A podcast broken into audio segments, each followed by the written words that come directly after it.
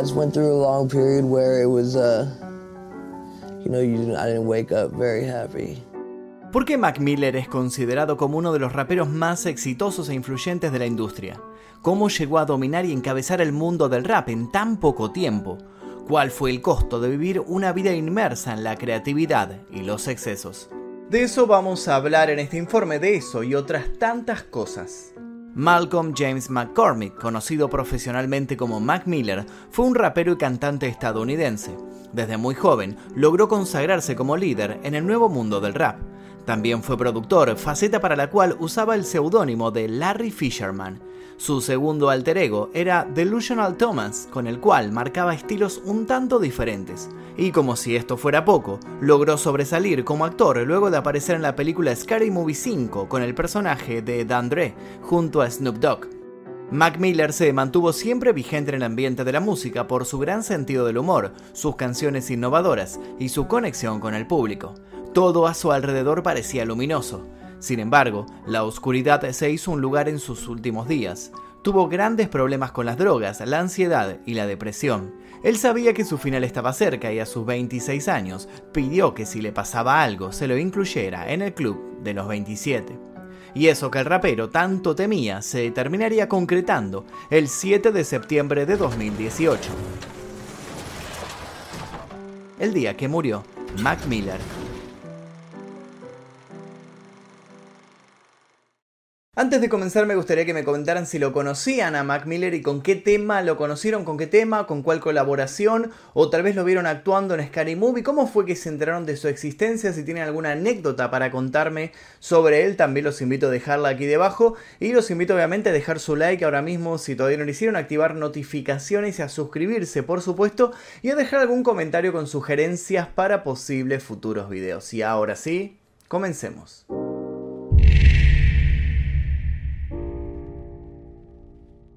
El 31 de agosto de 2018, Miller invitó a su amigo Thundercat y a su hija a su casa en Studio City, California, para pasar el día celebrando el cumpleaños de la pequeña. El rapero estaba de buen humor y fiel a su costumbre, no paraba de hacer chistes. Miller quería festejar el cumpleaños de la niña de la mejor manera posible. Ese día cenaron, le hizo regalos y le cantó el feliz cumpleaños no una, sino dos veces. Según su amigo, había sido una noche ideal. La felicidad estaba allí, la podía ver en él y no era falsa, llegaría a decir Thundercat. Lejos estaba de suponer que esa sería la última vez que vería con vida a Miller. Una semana después, el 6 de septiembre de 2018, el joven músico fue visitado por su asistente en su casa de San Fernando. Estuvieron juntos hasta las 10 y media de la noche. Luego Mac llamó a su madre y habló con ella distendido. Nada parecía anunciar la fatalidad que ya se cernía sobre él. Al otro día su asistente, que se encargaba de despertarlo todos los días antes del mediodía, llegó a su casa y entró como siempre. Al dirigirse a la habitación se encontró con algo totalmente impensado. Pero no nos adelantemos, para entender bien qué fue lo que encontró su asistente es necesario que comencemos por el principio.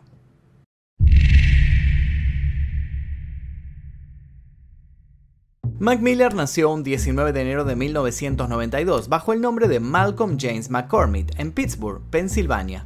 Sus padres eran dos profesionales, Mark era arquitecto y su madre Karen era fotógrafa. Gracias a ella, que era de religión judía, el pequeño Miller tuvo su bar mitzvah y fue criado bajo los preceptos de esa religión. La música siempre estuvo en su sangre. A los 6 años ya había dominado varios instrumentos, sabía tocar el piano, guitarra, batería y bajo. Luego de terminar sus estudios escolares en Winchester Thurston y Taylor Alderdice, Miller se involucró en todo lo que tenía que ver con los acordes y las partituras. Poco a poco comenzó con sus primeros pasos en el hip hop. Pasaba varias horas ensayando y creando letras, lo que dejaba en claro su espíritu creativo. De pequeño era tan ingenioso que su hermano mayor lo comparaba con el personaje principal de Harold y el lápiz color morado. Se refería a un libro infantil de mediados de los 90 en donde Harold, el protagonista, tiene un lápiz color morado que usaba para envolverse en toda clase de aventuras. Por eso se refería a su hermano diciendo, este niño dibuja sus propias realidades.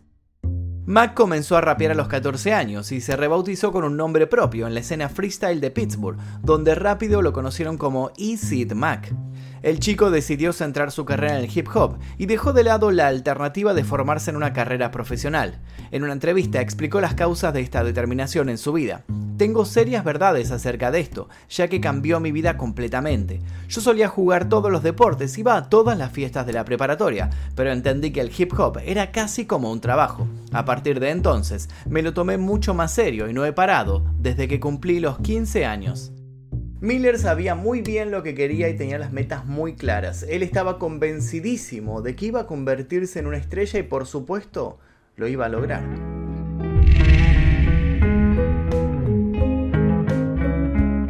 En el año 2010 formó un grupo de rap denominado The Sir Spoken y después firmó con Rostrum Records. Gracias a ese gran paso lanzaron su disco debut, K.I.D.S. Kicking Incredible Dope Shit, Gracias a esas canciones, Miller logró llamar la atención nacional. Era fresco, original y parecía dispuesto a todo. A los oídos de los fanáticos del rap, los versos de Miller eran juveniles. Sin embargo, causó un gran revuelo al samplear a una leyenda del hip hop como Fine East. Eso le dio un plus significante a su trabajo. Se trataba de un hombre joven con un gran respeto y curiosidad por el legado del género. Aquella inteligente decisión le terminaría abriendo muchísimas puertas. Al año siguiente Miller hizo su gran debut con Blue Slide Park, que logró ser un éxito comercial impresionante y se convirtió en el primer debut independiente en llegar al primer lugar en el listado Billboard 200. Pero por supuesto, su éxito no fue bien visto por todos. Un sector de la crítica se encargó de destrozar su trabajo. El trabajo de Miller fue calificado como un estilo de hip hop insípido y automáticamente lo tildaban de frat rapper. Las intensas críticas fueron un golpe duro, sí, pero paralelamente se transformaron en una especie de motivación. Apenas pudo Miller, se trasladó a Los Ángeles. En el año 2012 sacó su disco Macadelic y al año siguiente lanzó Watching Movies with the Sound Off. Con esas canciones los vientos soplaron a su favor. Mac Miller comenzó a experimentar con nuevos sonidos y sorprendió a muchos al empezar a producir su propia música bajo el seudónimo de Larry Fisherman. De repente se convirtió en un gran exponente en la escena del rap de Los Ángeles y generó diversas amistades que le brindaron apasionantes oportunidades. También realizó colaboraciones con diversos artistas, como es el caso del ya mencionado Thundercat, quien luego terminó siendo su gran amigo. En enero del 2014, Mac Miller anunció que ya no estaba con Rostrum Records y en octubre se dio a conocer que Miller firmó un contrato discográfico con Warner Bros. Records por 10 millones de dólares. Aquellos años coincidirían también con el momento en el que Miller se iniciaba en el consumo de drogas más duras. Su abuso de sustancias se hizo visible también en su música. Tal fue así que su mixtape de 2013, Faces, comienza con Miller reflexionando sobre su propia muerte. Ya debería haber muerto, dice. Otro caso donde se escucha algo semejante fue en la canción Godspeed. Allí dice, las líneas blancas borran los malos momentos, las píldoras que estoy tomando, tengo que madurar, admitir que es un problema, tengo que despertar, antes de que no lo haga más. La música era una forma de conexión entre sonidos, personas y él mismo. El propio Mac Miller había afirmado que hablaba a través de la música. Cuando me preguntes cómo me encuentro, simplemente voy a decir, escuchen la música. Por otra parte, la trayectoria del rapero iba en una constante evolución musical. En 2016 lanzó Divine Feminine, que incluyó instrumentos en vivos y ritmos funk, sorprendiendo nuevamente a sus fans y al estilo en general. Comenzó a mejorar sus aptitudes en el canto y sus discos tuvieron cada vez más prestigio y reconocimiento. Para el 2018 Miller tenía en mente nuevos proyectos. Lamentablemente las cosas no saldrían como las deseaba. Pero para entender mejor este trágico desenlace que tuvo su historia es necesario que conozcamos algunos detalles personales de la vida de Mac.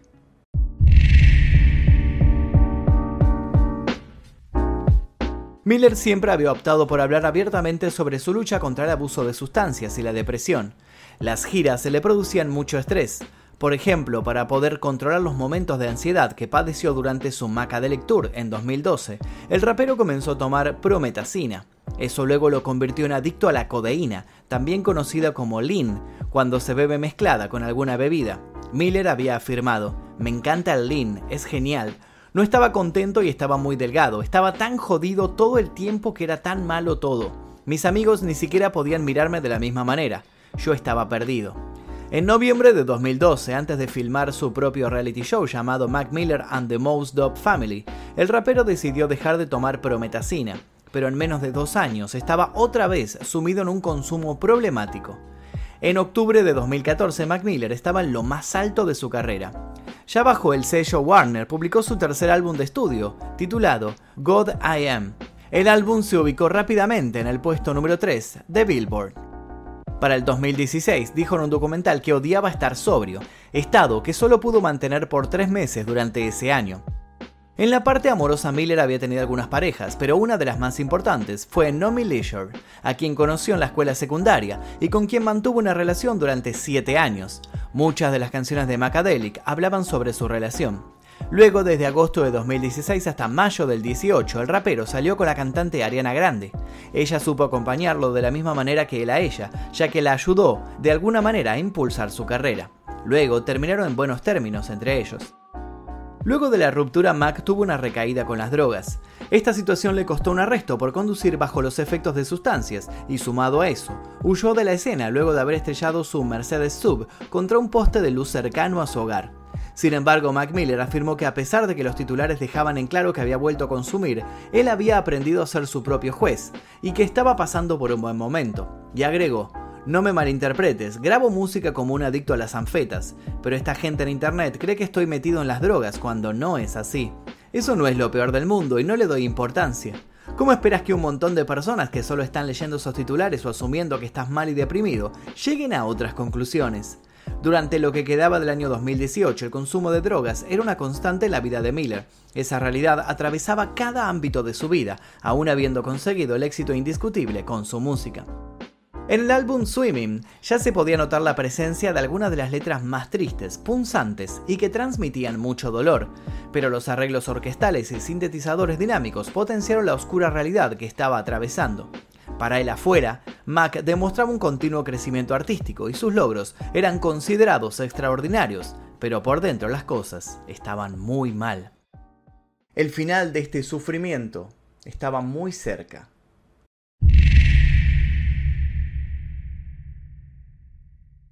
El 7 de septiembre, una llamada al 911 llegó a la estación de policía de San Fernando Valley. En ella, confirmaban que habían encontrado un cuerpo sin vida en una casa de la ciudad.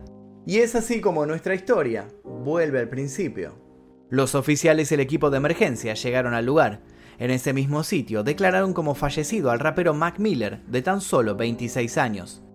Mientras reconstruían las últimas horas con vida del cantante, se había llegado a la conclusión de que Mac había sido visto por última vez por su asistente cerca de las 10.30 de la noche del 6 de septiembre, y su madre había mantenido una conversación telefónica con él. Al otro día, cerca de las 11.30, horario habitual en el que solía despertarlo su asistente, se había descubierto su cuerpo sin vida. De acuerdo con el reporte de la autopsia emitido por el Departamento de Medicina Forense de Los Ángeles, Miller murió por una sobredosis accidental. En su organismo fueron encontrados rastros de fentanilo, cocaína y alcohol. En su casa se halló una botella de licor y medicamentos prescritos. En su testamento Miller nombró a sus padres y su hermano como beneficiarios. La familia le realizó un funeral judío y fue enterrado en el cementerio de su ciudad natal, en Pittsburgh. Los problemas de adicción que el cantante había padecido por mucho tiempo, las recaídas y los momentos de sobriedad ya se habían terminado. Todos esos excesos lo fueron llevando de alguna manera a un final que para muchos parecía anunciado.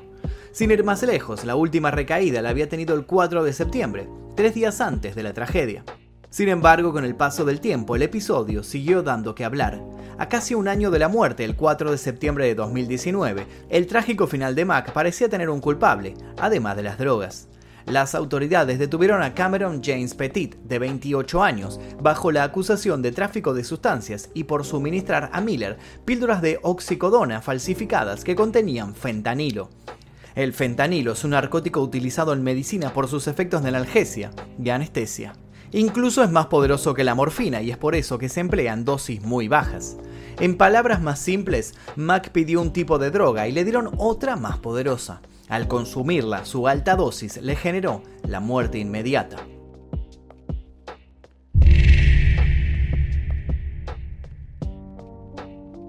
La muerte de Mac Miller fue un golpe muy duro, porque en el último tiempo habían notado que había mejorado su condición física y mental en comparación a años anteriores. Desde el año 2016 había estado trabajando con su padrino de rehabilitación y entrenaba en el gimnasio casi todos los días. Para el artista Ty Dollar Sign, esta muerte fue choqueante. Dos semanas antes de su deceso, ambos estaban trabajando en un proyecto, compartiendo el día a día en los estudios Chalice en Los Ángeles. Recordó, estaba de buen ánimo, hizo reír a todos en esa habitación. Muchos de los colegas no podían dejar de lamentarse el hecho de que musicalmente estaba en la cima y aún tenía mucho para dar. Miguel, cantante que colaboró con Mac en Weekend, uno de los grandes hits de su carrera, dijo, eso es lo que más duele. Acababa de hacer un álbum increíble y estaba listo para salir de tour con uno de sus amigos más cercanos. Estaban pasando muchas cosas porque él estaba apuntándole algo nuevo. Incluso se supo que después del lanzamiento de Swimming, Mac ya estaba trabajando en otro material. Era una persona que no paraba de incursionar en su pasión, siempre estaba mirando hacia el futuro.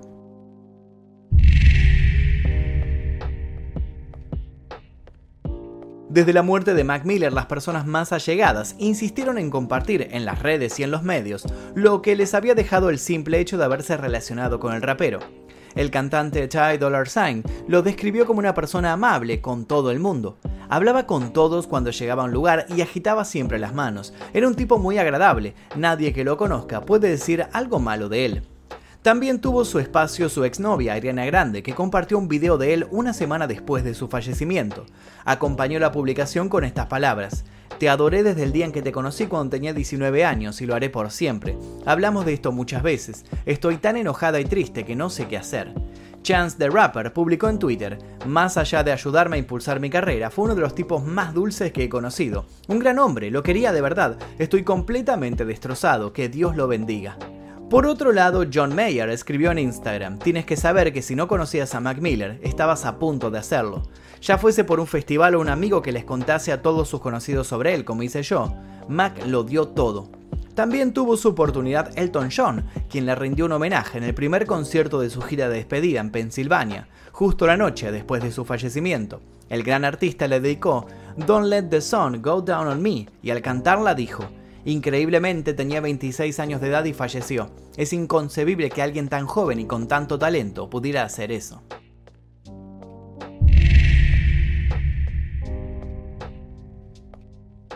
La noche de Halloween de 2018 en el Teatro Griego de Los Ángeles le rindieron tributo en un concierto especial bajo el nombre Mac Miller, A Celebration of Life. En el evento participaron artistas como Earth Sweatshirt, Vince Staples y SCA, también Mayer y Miguel. También se sumaron admiradores de su música como Travis Scott y Ray Raymond. En realidad, el rapero iba a dar una presentación allí en medio de su gira Swimming, pero ante su deceso el equipo mantuvo la reserva para honrar su legado. Mientras los artistas cantaban, de fondo se reproducían videos que resumían su carrera y en donde se veía a Max sonriendo, bromeando en el backstage y divirtiéndose mientras cantaba en el estudio.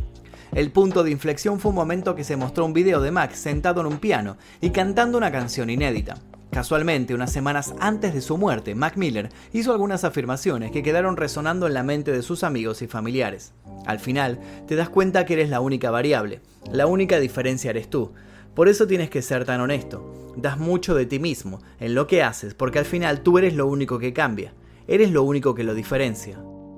Mac Miller fue, es y será un artista muy respetado en el mundo de la música, un ejemplo de profesionalismo, perseverancia y talento puro.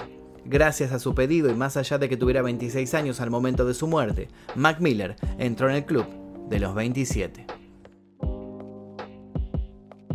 Y hasta aquí el video del día de hoy sobre Mac Miller. Espero que les haya interesado esta historia que lamentablemente tiene un final muy trágico, pero bueno, nos sirve para aprender un poco sobre el precio y los excesos que trae la fama. Así que los invito a dejar su comentario aquí debajo, a dejar su like si es que todavía no hicieron activar notificaciones y suscribirse. También los invito a dejar alguna sugerencia para posibles futuros videos, así que dejen su comentario aquí debajo. Yo les voy a dejar un par de videos aquí para que sigan haciendo maratón y sin nada más que decir me despido. Mi nombre es Magnum Mephisto y nos veremos seguramente la próxima. Adiós.